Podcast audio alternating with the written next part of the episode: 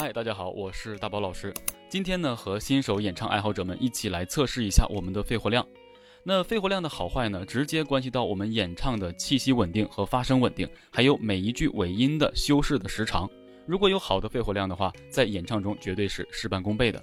如果肺活量不够，会导致每一句唱不完，草草了事。所以接下来我来通过一个方法来教大家如何测试自己的肺活量是否适合演唱歌曲。那接下来的第一种方法，我们用发一的方式，一一，以真声的形式延长发音。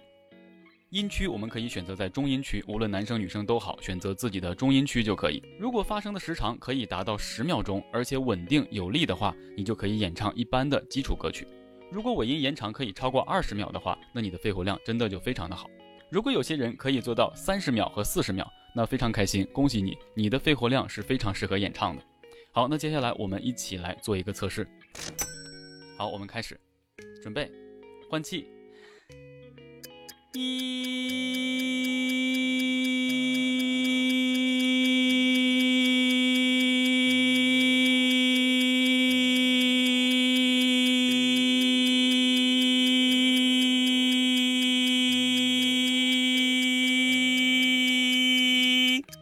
好，二十秒已经结束了。如果你能一直跟着我做，且还有更多多余的气息的话，非常开心，你的肺活量足够你完成大量的作品。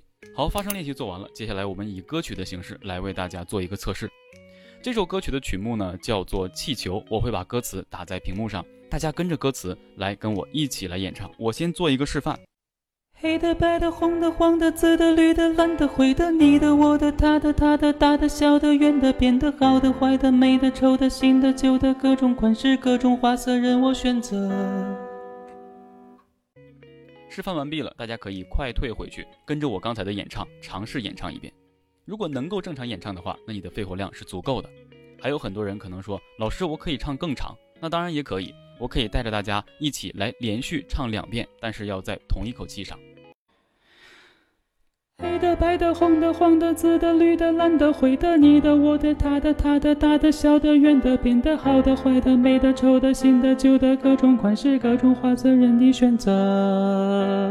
黑的、白的、红的、黄的、蓝的、紫的、绿的、灰的，你的、我的、他的、他的、大的、小的、圆的、扁的、好的、坏的、美的、丑的、新的、旧的，各种款式、各种花色任我选择。好，连续两遍，其实呢，这对谁的肺活量呢都是一个挑战。我希望你可以跟着我一直做下来。所以透过今天的视频，我们就可以测试出自己的肺活量到底有多少。所以最后呢，大宝老师想推荐肺活量并不是非常优秀的朋友们，要多参与有氧运动，比如说慢跑、跳绳和游泳，这样的话可以方便你去增加你的肺活量。好了，我们下节不见不散，拜拜。